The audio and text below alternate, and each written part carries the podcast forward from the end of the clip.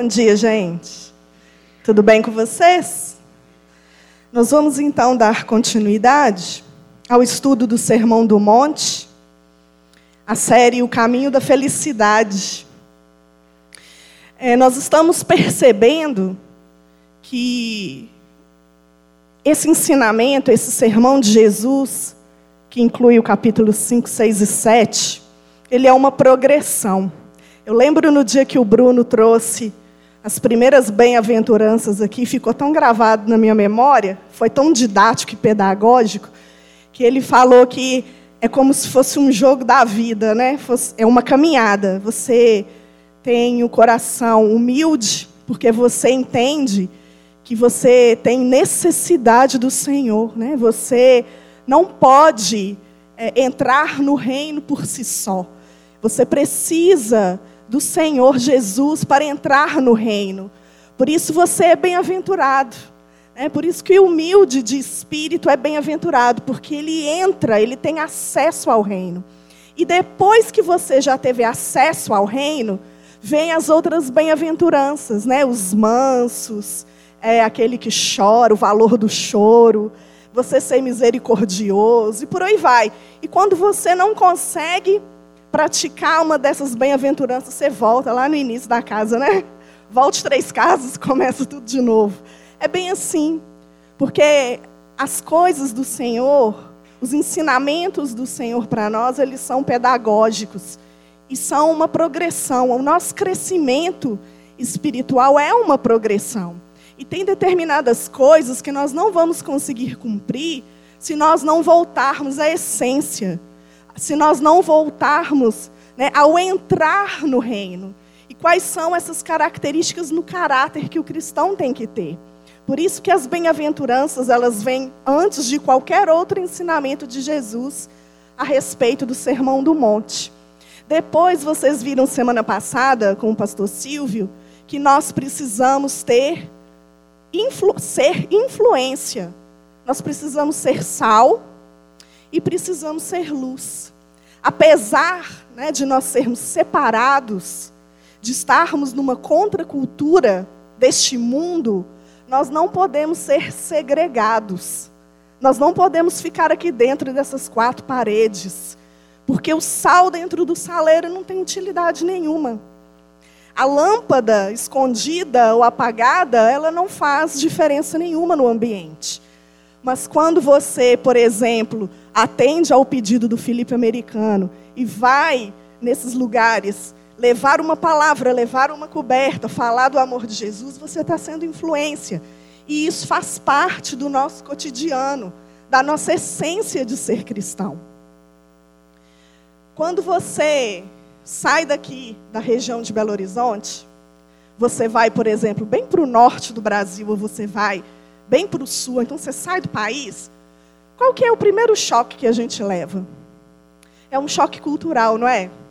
Determinados lugares vão ter um jeito de falar, um jeito de comer, a forma de fazer umas determinadas coisas.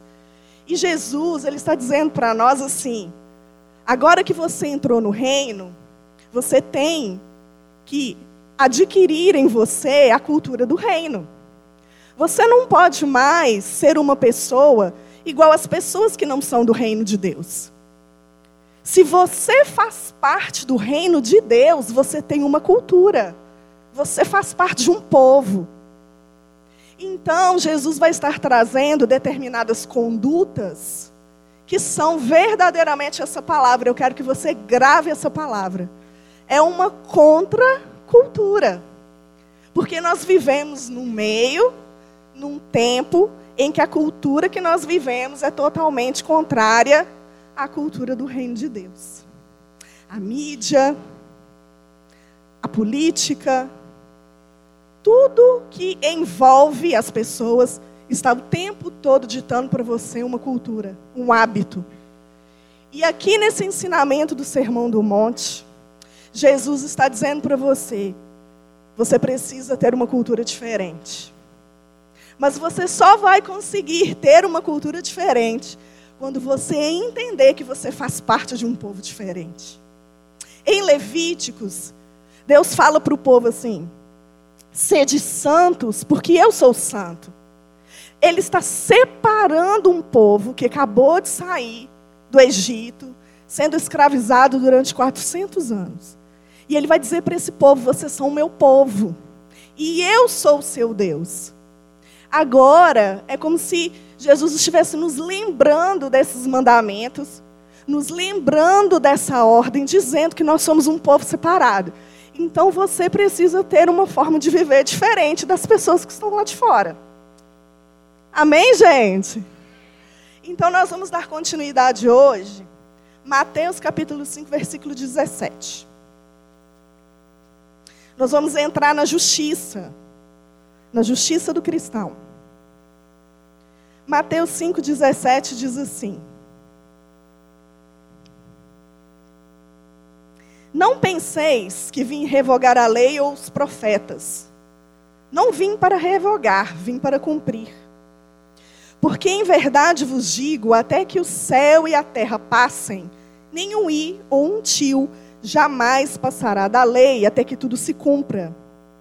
Aquele, pois, que violar um destes mandamentos, posto que dos menores, e assim ensinar aos homens, será considerado mínimo no reino dos céus. Aquele, porém, que os observar e ensinar, esse será considerado grande no reino dos céus. Porque eu vos digo que se a vossa justiça não exceder em muito a dos escribas e fariseus, jamais entrareis no reino de Deus. Vamos orar mais uma vez? Senhor, essa é a tua palavra. E nós nos prostramos diante dela, Senhor, com o nosso coração humilde, dizendo a Ti que necessitamos que o Senhor nos ensine nessa manhã. Eu quero te agradecer, Jesus, porque o Senhor não escolhe os melhores para pregar a tua palavra. O Senhor escolhe aqueles que estão com o coração, Deus, voltados para aprender do Senhor. Eu me incluo, Deus, na necessidade, junto com os meus irmãos, de aprender a tua palavra. Deus, em nome de Jesus, que o Senhor tenha misericórdia de nós nessa manhã. Essa palavra é uma palavra confrontadora para nós. É uma palavra, Deus, que nos requer, ó Deus, um esforço. Mas eu te peço, Deus, no nome de Jesus, que o teu Espírito Santo, essa manhã, nos dê poder, graça, unção, para que nós possamos, ó Deus, entender o que o Senhor requer de nós e que nós possamos, ó Deus, ter a ajuda do Senhor para praticá-la. Nós oramos assim nessa manhã, em nome de Jesus. Amém, queridos? Jesus então começa dizendo isso. Não pensem que eu vim revogar a lei. Eu vim para cumprir. Muito provavelmente existia um burburinho entre os fariseus perguntando se Jesus tinha vindo para cumprir a lei ou se ele era contra a lei de Moisés. É interessante a gente observar que, na medida dos anos iam passando, foi acontecendo algo diferenciado entre a lei de Moisés, a lei que Moisés tinha entregado ao povo no deserto, e o costume dos fariseus. Com o passar do tempo, os fariseus pegavam a lei e distorciam a lei, interpretavam a lei de uma outra forma, acrescentavam alguma coisa na lei ou retiravam alguma coisa da lei que facilitasse o cumprimento, principalmente para eles que eram fariseus. E Jesus então ele começa dizendo isso: Não pensem que eu vim revogar a lei. Eu a vim cumprir. Mas mais do que cumprir, Jesus ele vem para restabelecer então o verdadeiro significado da lei. Ele vem então tirar aquilo que foi acrescentado, ele vem colocar aquilo que foi tirado. Ele vem trazer um equilíbrio para que nós possamos então praticar aquilo que verdadeiramente a lei está dizendo. E ele vai dizer: Porque em verdade vos digo que até que o céu e a terra passem, nenhum um tio jamais passará da lei, até que tudo se cumpra. Ele está simbolizando aqui nas menores letras do alfabeto grego que nenhuma palavrinha, nenhum acento vai passar sem que a palavra de Deus se cumpra. E nós sabemos que tudo se cumpre em Jesus. E a partir daqui, ele vai dizer: aquele que violar um destes mandamentos, posto que dos menores, e assim ensinar aos homens será considerado o mínimo no reino. Então Jesus começa a colocar um parâmetro de importância no reino dos céus. Quem é importante no reino? Quem é grande no reino? Ele está dizendo que quem pega a lei e tira algo dela e ensina dessa forma é alguém considerado o mínimo. Mas aquele que observa a lei, como a lei está dizendo, sem acrescentar ou tirar algo dela, e ensina para as pessoas, esse é considerado grande. Então, se você quer ser uma pessoa grande no reino, uma grande questão de importância, pratique a lei, pratique a palavra, mas não apenas pratique a palavra, ensine-a. Porque é um, são duas pernas que andam juntas. Porque, na verdade, às vezes a gente olha para alguém que ensina e a gente deduz assim: Uau, essa pessoa é muito de Deus, essa pessoa é muito santa. Porque ele entende muito da lei, ele entende muito a palavra. Mas os fariseus faziam o quê? Lá em Mateus 23, quando Jesus está censurando os fariseus, Jesus diz assim: Não façam o que eles fazem, mas façam o que eles estão dizendo. Porque eles estão ensinando a lei, mas eles não estão praticando ela. E aqui Jesus vai dizer: vocês, se vocês não, a justiça de vocês não exceder em muito, não é só um pouquinho, se não exceder em muito a dos escribas e fariseus, vocês jamais entrarão no reino dos céus. Isso é uma bomba, gente. Quando eu li isso, eu já tinha lido várias vezes, mas quando eu li isso no contexto, meu coração estremeceu. Eu falei: como assim? Jesus está dizendo que se nós não excedermos em justiça aos escribas e fariseus, nós jamais entraremos no reino. É que Jesus está trazendo a verdadeira essência do que é você praticar aquilo que Ele está mandando você praticar. No contexto geral, hoje nós não, não vamos ver esses tópicos, mas eu quero citá-los aqui para você entender o que eu estou falando. Quando Jesus diz assim: Ouvistes o que foi dito, não matarás. Eu, porém, vos digo: se você olhar com intenção, com ódio no seu coração, ao seu irmão, você já cometeu assassinato contra ele. Não adulterarás, mas se você olhar com a intenção impura para aquela mulher, você já cometeu adultério com ela. Jesus vem trazer um nível mais profundo para nós. Ele vem dificultar um pouquinho a situação. Ele vem dizer assim: não é simplesmente a parte externa do cumprimento que vai fazer com que você seja justo, mas é a motivação do seu coração. É como você lida com as questões da vida e como você faz para que você tenha prazer na lei de Deus. Os fariseus, eles gostavam de ser saudados nas praças. Quando eles passavam, todo mundo queria ir lá abraçar porque eram os santos, eram os mestres, é aquele que ensinava o povo.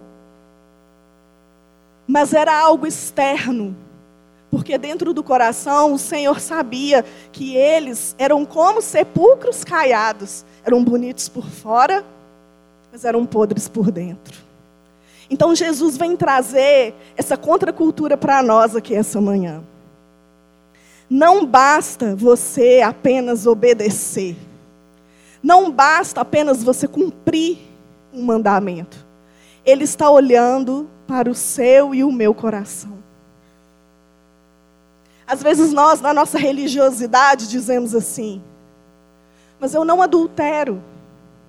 Eu sou fiel ao meu marido, eu sou fiel à minha esposa. Mas o que tem passado no seu coração, querido, Deus está vendo como nós somos em quatro paredes, como nós alimentamos os desejos da nossa carne, isso conta se você está praticando ou não. E aí então, nesse parâmetro de quem é mais importante no reino ou não, entra se você pratica E se você ensina, e não precisa de você estar aqui onde eu estou com o microfone na mão. Aonde você está, você ensina. Com o seu testemunho, no seu trabalho. Outro dia eu brinquei na nossa célula semana passada. Nós estávamos falando sobre influência, que nós precisamos influenciar as pessoas. E às vezes, não é nem com o nosso falar, é com o nosso próprio testemunho. Aí nós estávamos falando do mau testemunho. Aí nós brincamos assim. Eu morro de medo de alguém lá e perguntar para meus vizinhos assim: a Miriam mora aqui? Ai, não era a Rochelle, não, que ela só fica assim, Samuel! Israel! Então, assim, é muito sério isso. Como as pessoas nos veem. E o tempo todo nós estamos servindo de influência para elas. Você tem praticado? Porque muitas vezes você está sentado aí no seu lugar e diz assim: Eu pratico a lei, eu observo a lei, mas você não faz a segunda perna, você está manco. Você não está ensinando. Você não está gerando uma influência nas pessoas com aquilo que você pratica. E para o Senhor é algo totalmente incoerente se você faz parte do reino e você não faz mais discípulos, porque o discípulo faz discípulo. Nós somos multiplicadores, nós temos essa, essa unção de Deus em multiplicar aquilo que nós somos. Então, se você não tem influenciado novas pessoas a virem para o Senhor, tem alguma coisa errada. Porque às vezes nós ficamos no nosso lugar de conforto, no nosso lugar de comodismo, achando que porque vamos, viemos todo domingo para a igreja, nós já estamos agradando o coração de Deus. Isso é religiosidade. Porque a nossa vida, ela não se baseia simplesmente em atos externos. Nós temos que fazer as coisas com a motivação correta no nosso coração. Por que você sai da sua casa e vem aqui todo domingo pela manhã? Por que, que você vai no seu GC todo, todo dia lá na semana que você vai? Você precisa colocar esse, esse parâmetro no seu coração e pedir o Senhor para sondar, porque Ele sonda. E Ele está dizendo: grande no reino é aquele que pratica e é aquele que ensina. Então ele vem com essa bomba dizendo isso, que nós precisamos exceder em muito a justiça dos fariseus e dos escribas por esse motivo. Porque além de praticarmos, nós precisamos ter o nosso coração purificado. Nós precisamos praticar o que a lei diz, não porque nós queremos a aprovação dos homens, não porque nós queremos que o nosso líder bate nas nossas costas e digam assim: muito bem, você é fiel, você está aqui todo domingo, você faz isso direitinho. Porque às vezes, irmãos, nós obedecemos como um fariseu. E o Senhor vem reprovando essas questões e mostrando para os discípulos, porque ali naquele momento ele está ensinando para eles, que nós precisamos exceder essa justiça entendendo que aquilo que passa dentro do nosso coração, o Senhor também está vendo. Então, irmãos, nós vamos pular o adultério, os juramentos, e vamos para o versículo 38. Hoje nós vamos ver duas antíteses, que é sobre a vingança e sobre o amor ao próximo. O que, que são essas antíteses? Jesus ele traz algumas afirmações dizendo: Ouvistes o que foi dito, e ele vai contrapor com: Eu, porém, vos digo. Então, ele vai alinhar o que os fariseus estavam ensinando com verdadeiramente o significado dela. Então, nós vamos ver a vingança e o amor ao próximo, um está interligado ao outro. E o versículo 38 diz assim: Ouvistes o que foi dito, olho por olho, dente por dente. Eu, porém, vos digo: não resistais ao perverso. Mas a qualquer que te ferir na face direita, volta-lhe também a outra. E ao que quer demandar contigo e tirar-te a túnica, deixa-lhe também a capa. Se alguém te obrigar a andar uma milha, vai com ele duas. Dá a quem te pede e não voltes as costas ao que deseja que lhe emprestes. Ouvistes o que foi dito: amarás o teu próximo e odiarás o teu inimigo. Eu, porém, vos digo: Amai os vossos inimigos e orai pelos que vos perseguem, para que vos torneis filhos do vosso Pai Celeste. Porque ele faz nascer o seu sol sobre maus e bons, e vir chuvas sobre justos e injustos. Porque se amardes os que vos amam, que recompensa tendes? Não fazem os publicanos também o mesmo? E se saudardes somente os vossos irmãos, que fazeis demais? Não fazem os gentios também o mesmo? Portanto, sede vós perfeitos, como perfeito é o vosso Pai celeste. Está tranquilo aí no seu lugar? Então Jesus, ele vem trazer esse mandamento que está em Deuteronômio 19. Esse mandamento vai dizer olho por olho, dente por dente.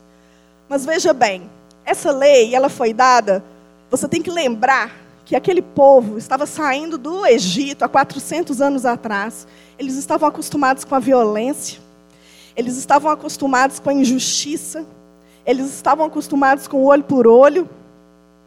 Porém, Jesus vem trazer essa lei para limitar a maldade do homem, porque quem tinha que julgar e aplicar essa lei eram os juízes.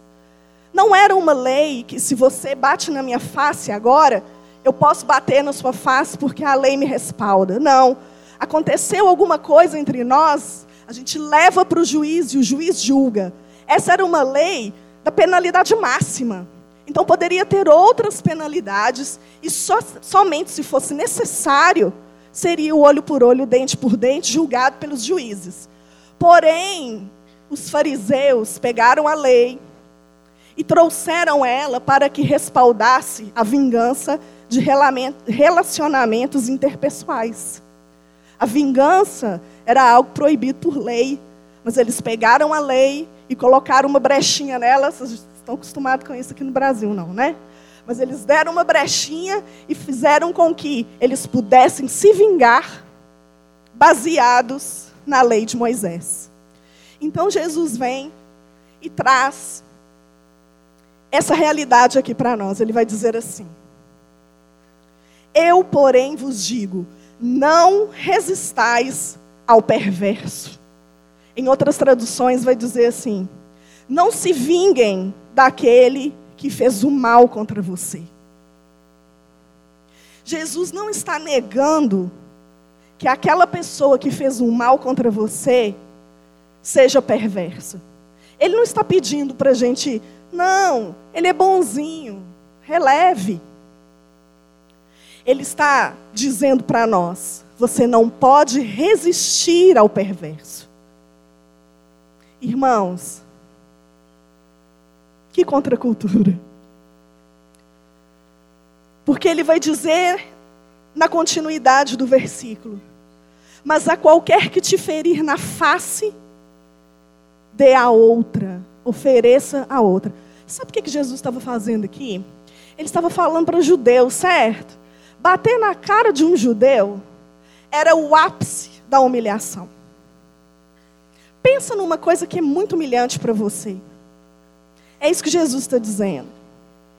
Se alguém te humilhar ao ponto de ser muito humilhante para você, ao invés de revidar, você tem que oferecer para que ele faça de novo.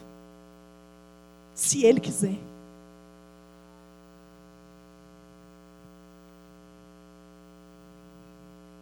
Silêncio, gente. Ele vai trazer essa verdade de que o dano físico e moral, porque chega a ser um dano moral, né? Você ser humilhado, e principalmente se for em público. Ao invés de você revidar, você vai ter autocontrole e domínio próprio. Queridos, a gente só consegue praticar um negócio desse se você voltar lá nas bem-aventuranças. Aí você entra no reino, você recebe o Espírito Santo de Deus na sua vida para te dar poder para você praticar uma coisa dessas. E aí você aprende a ser manso, porque você é muito bravo, mas você vai dominar a sua braveza, não é isso que é a mansidão? E aí você aprende a misericórdia, que você vai olhar para o outro, para o perverso, e vai entender a miséria do coração dele também. Aí você vai entender o valor do choro, porque é muito humilhante você levar o desaforo para casa. Ô, gente, eu não sei vocês, mas a minha mãe meu pai me ensinaram assim. É porque eu era muito bobinha quando eu era criança, eu apanhava muito na escola. Não parece, mas era. Eu sou assim até hoje. Aí, gente, minha mãe e meu pai falavam assim para mim: se você apanhar na escola, você apanha aqui em casa também. Aí a gente cresce entendendo o quê? Que eu tenho que revidar. Aí minha mãe teve outro problema, eu comecei a bater em todo mundo, aí ela teve que, ela teve que consertar o negócio. Não é assim que às vezes a gente ensina os nossos filhos? Fulano empurra o nosso filho, empurra também. Não deixa não. E aí você vai inculcando no caráter da criança que é para revidar. E aí você cresce, se torna um adulto, e você não sabe levar desaforo para casa. Você já viu esses assassinatos assim, ó? Tá num bar, numa festa, o povo bebendo, aí rola uma briga, aí um lá leva o desaforo, vai lá, volta em casa, busca arma, vai lá e mata a pessoa. Por quê? Porque ela não sabe levar o desaforo. E isso gera o quê? Um ciclo vicioso. Um ciclo vicioso. Eu tenho que descontar, eu tenho que revidar, eu tenho que revidar, revidar, revidar, e só vai cessar quando um ceder. E sabe o que Jesus está ensinando aqui? Segura essa aí. Se alguém tiver que levar desaforo para casa, que seja vocês. Se alguém tiver que ser humilhado e não revidar, que seja vocês. Aí ele vai dar um outro exemplo. Ele vai dizer assim, versículo 40. E ao que quer demandar contigo e tirar-te a túnica, deixa-lhe também a capa. Esse demandar traz uma ideia de levar na justiça. A capa, a túnica, era a roupa que o homem usava por baixo, que ficava em contato com a pele e ficava transpirado, né, suado, e ele trocava essa túnica. A capa era algo de grande valor. Geralmente, as pessoas de mais pobres, elas tinham só uma capa. Em Levítico vai ter uma lei dizendo assim: se alguém te deve dinheiro, você pode pegar a capa penhorada então você segura, você fica com a capa até que ele te pague o que te deve. Porém, você tem que devolver a capa antes do pôr do sol, porque era a proteção dele no frio. Então olha que interessante. Eu devo Clélio. Faz de conta que eu tenho uma capa, eu sou homem. Aí eu devo Clélio. Amanheceu o dia, eu vou lá e entrego a capa para o Clélio. Antes do pôr do sol, ele tem que me devolver. Amanhece o dia, eu vou lá e devolvo de novo, até que eu pague a dívida. E isso para um homem era muito vergonhoso. Por quê? Porque toda vez que você andava pela rua sem a capa, alguém apontava e dizia: Ih, ela deve alguém. Está devendo.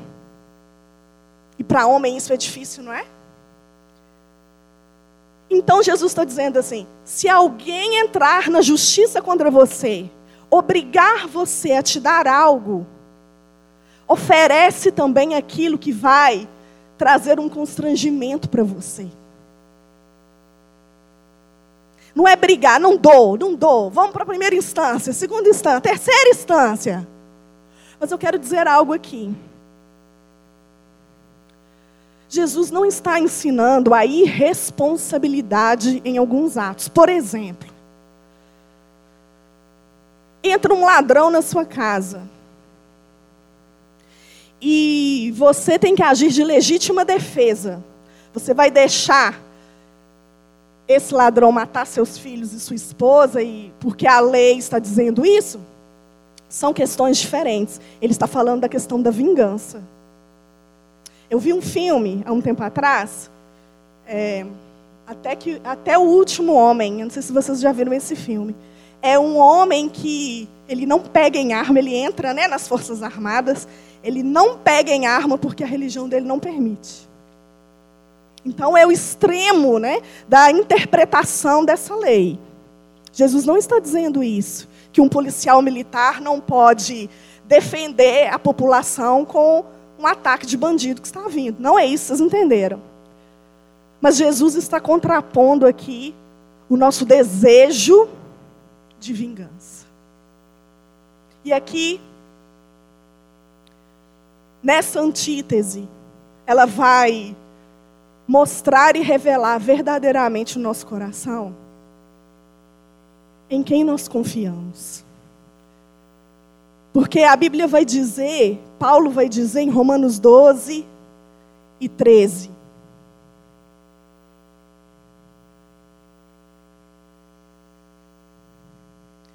Não torneis a ninguém mal por mal.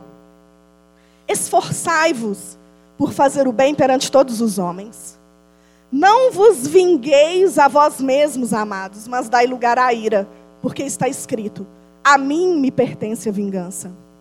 Eu retribuirei, diz o Senhor. Pelo contrário, se o teu inimigo tiver fome, dá-lhe de comer. Se tiver sede, dá-lhe de beber.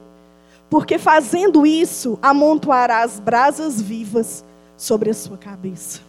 Paulo está dizendo que a vingança não cabe no servo de Deus. A cultura do reino não cabe a vingança. E se você faz parte desse reino, o desejo de vingança que você tem, tem que ser colocado diante de Deus dizer: Senhor, tu és o meu vingador. E ele vai trazer um terceiro exemplo, dizendo assim: Se alguém demandar contigo, não, 41. Se alguém te obrigar a andar uma milha, vai com ele duas. Uma milha dá mais ou menos um quilômetro e meio, um quilômetro e seiscentos metros. Aí você anda uma milha. Aí você vai falar com eles, você não quer outra milha? Não. Vamos andar mais uma. Aí vai que o perverso quer que você anda mais uma milha com ele. São quase três quilômetros. Aí você tem que voltar, né? Seis quilômetros. Está falando aqui de tempo, de desgaste físico, emocional. É deixar de fazer alguma coisa pra, por você e fazer pelo outro. O tempo todo, o que Jesus está trazendo aqui é: se o perverso está demandando alguma coisa de você, ofereça-lhe mais. Então é uma balança. Aqui é a balança da vingança, aqui é a balança do oferece mais. Ele está mandando, falando para você: não vingue e ofereça mais. Mas nós, cristãos, a gente tem um jeitinho é, bem camuflado de vingança. A gente, o que, que a gente faz quando alguém faz alguma coisa com a gente? Não, eu sou crente, eu não posso bater na cara do fulano, se o fulano bater na minha cara. Mas eu vou isolar o fulano. Vou cortar o fulano da minha lista de amigos. Se eu tenho nas minhas mãos o poder de abençoar o fulano, privilegiar o fulano, eu não vou fazer. E aí, se ele fala para você assim, mas você está diferente, o que, que aconteceu? Ai, nada. Não aconteceu nada, não. Nós sempre retalhamos da nossa maneira crente de ser. E quando você vê aquela pessoa que te prejudicou, Deus vingando aquela pessoa. O que, você faz? Você alegra, né? Oh, glória a Deus, aleluia, Deus é justo, Deus é fiel, tá vendo? Tá vendo? Mexe com o servo de Deus.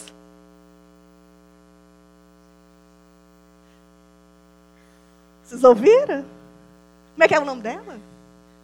Da, cantar Damares. Tem sabor de mel, gente.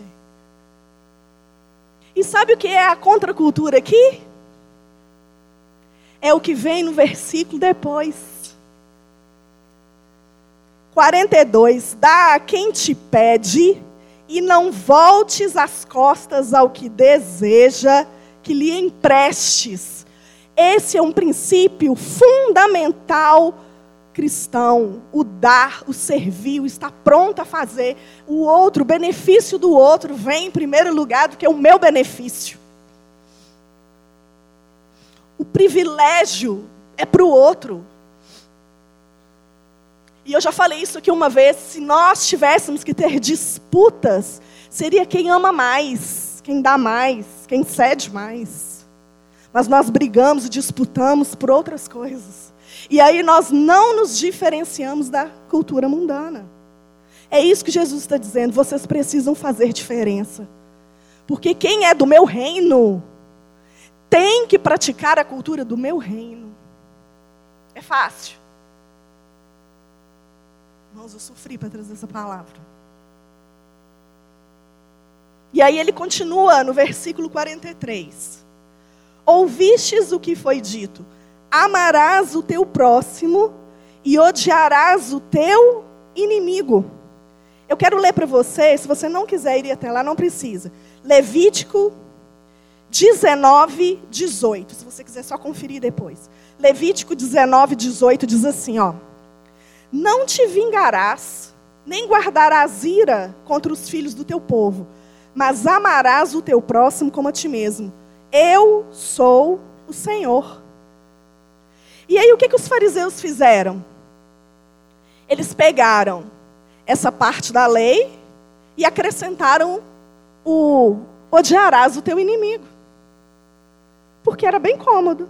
E quem que era o próximo para aquele povo judeu? era o da própria raça. Era o povo judeu. Gentil, por exemplo, era inimigo. Vocês lembram na parábola do bom samaritano? O viajante estava viajando lá, vem um assaltante, bate nele, ele fica lá quase morto no chão. Aí passa o sacerdote, todo bonitinho, indo para ministrar na igreja, na sinagoga, e vê, e ele faz o quê? passa de largo. Por que, que ele passa de largo? Porque se aquele homem estivesse realmente morto, ele ia tocar no homem e ia ficar impuro, não podia ministrar. Então, ministrar é mais importante que cuidar do irmão, para o sacerdote. Aí vem quem? O levita. O levita vai e tal, vê. O que, que ele faz? Deixa o homem lá, porque ele vai levitar. ele vai aí ministrar.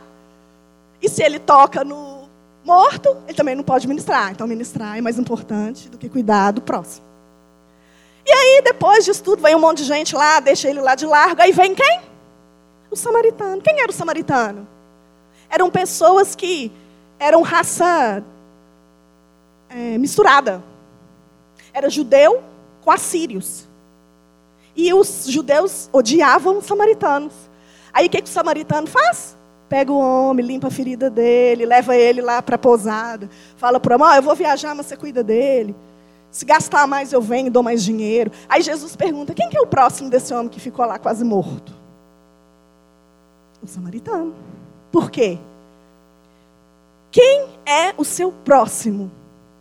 É aquele que você identificou que tem uma necessidade. Seja ele próximo de você ou não. Seja ele da sua família ou não, seja ele da sua igreja ou não, seja ele da sua religião ou não. Se tem uma necessidade e você teve o conhecimento dela, já é seu próximo. E se você passar de largo, alguma coisa tem de errado com a cultura que você exerce. E aí, irmãos? Perdi. Ele vai dizer, verso 44. Eu, porém, vos digo: amai os vossos inimigos e orai pelos que vos perseguem. Então ele é tão. tem um senso de humor, né? Porque ele diz assim: vocês estão dizendo que vocês têm que ter ódio? Vocês estão falando que a lei permite que vocês odeiem o inimigo? Então eu vou dizer algo para você. Você vai ter que amar e orar. Não é só amar, é orar também. Como é que você ora para uma pessoa que te prejudicou, gente? Não, porque a gente está falando aqui só no nível financeiro. A gente falou aqui de dar tapa na cara, né? de demandar, de pegar uma, uma roupa. Mas alguém que, que sofre abuso. E alguém que perdeu um ente querido assassinado? E alguém que não teve um pai presente? Como é que você olha para essa pessoa e você ama e você ora? Bonhoeffer vai dizer uma coisa, vai dizer assim: que Jesus, quando ele trouxe essa clareza, né, na lei de ter que orar junto com amar, é porque dificilmente você vai amar de cara uma pessoa que te prejudicou. Então, você começa a orar por ele. Como que você começa a orar pelo inimigo? Agora eu estou contextualizando a fala de burro. Como que você ora pelo inimigo? Você fala, Deus, está doendo. E a minha vontade é que o Senhor venha e vingue por mim. Mas o Senhor mandou eu orar, então eu oro. Libero perdão para esse fulano e abençoa o fulano. E aí você chora até morrer, porque não é, não é sua vontade. Aí no primeiro dia está assim, no segundo vai melhorando, no terceiro vai melhorando mais um tiquinho. Aí a cada dia vai indo. Quando você percebe, você está amando ele, porque é impossível você ter uma vida de oração por alguém que você não ame. E foi falado aqui no início o amor, você consegue amar porque você foi amado primeiro. A gente não consegue dar algo que você não tem, né? Que a gente não tem. Mas em Romanos 5,5 vai dizer que o amor já foi derramado em nossos corações pelo Espírito. Então o amor não é simplesmente um sentimento. A gente brinca assim, né? Em, em atendimentos com casais, assim. O marido vira e fala assim: eu não amo mais a minha esposa, então eu quero separar. Aí a gente fala assim, ué, então ame. Então escolha amar. Ah, mas eu não sinto mais. Ué, então escolha amar. Por quê? Porque o amor é uma pessoa. É uma decisão. Assim como o perdão. A gente não precisa sentir vontade de perdoar. Ah, Fausto hoje está tão bonitinho, acho que eu vou perdoar ele tudo. Não, eu não estou com vontade de perdoar. Eu estou com vontade de dar um soco. Mas eu vou perdoar. Eu escolho perdoar. Porque esse é a cultura do reino. Calma. Essa é a cultura do reino em que eu pertenço. Então, queridos, a obediência, ela não passa pelo crivo do eu estou com vontade de fazer.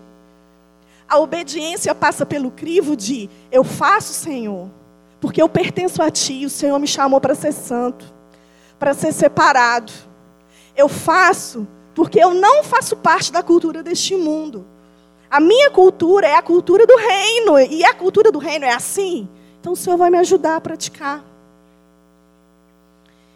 E para finalizar, ele diz assim, verso 45 a 48.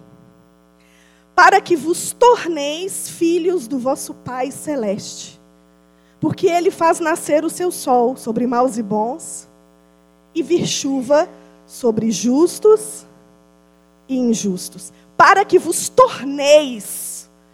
Para quê? Então, querido, deixa eu falar uma coisa para mim e para você. Quando nós não damos conta de praticar o que está escrito aqui, eu vou dizer uma coisa para você: a gente precisa ir além do nosso relacionamento com o Senhor, porque o que eu entendo aqui é que ele está dizendo que sim, se você pratica essas coisas, você é filho. Você lembra o que diz lá na bem-aventurança? Bem-aventurados os pacificadores, porque eles serão chamados filhos de Deus. Então, sabe como que o mundo lá fora vai olhar para você e vai identificar que você faz parte de uma outra cultura? Quando você for um pacificador. Quando você quebrar o ciclo da vingança. Quando você levar o desaforo para casa. Quando você chegar para o perverso que machucou e feriu você e amá-lo, liberar perdão para ele e orar por ele. Aí você se torna filho Sabe por quê? Isso é bem nítido a gente entender. Porque filho imita o pai em suas ações.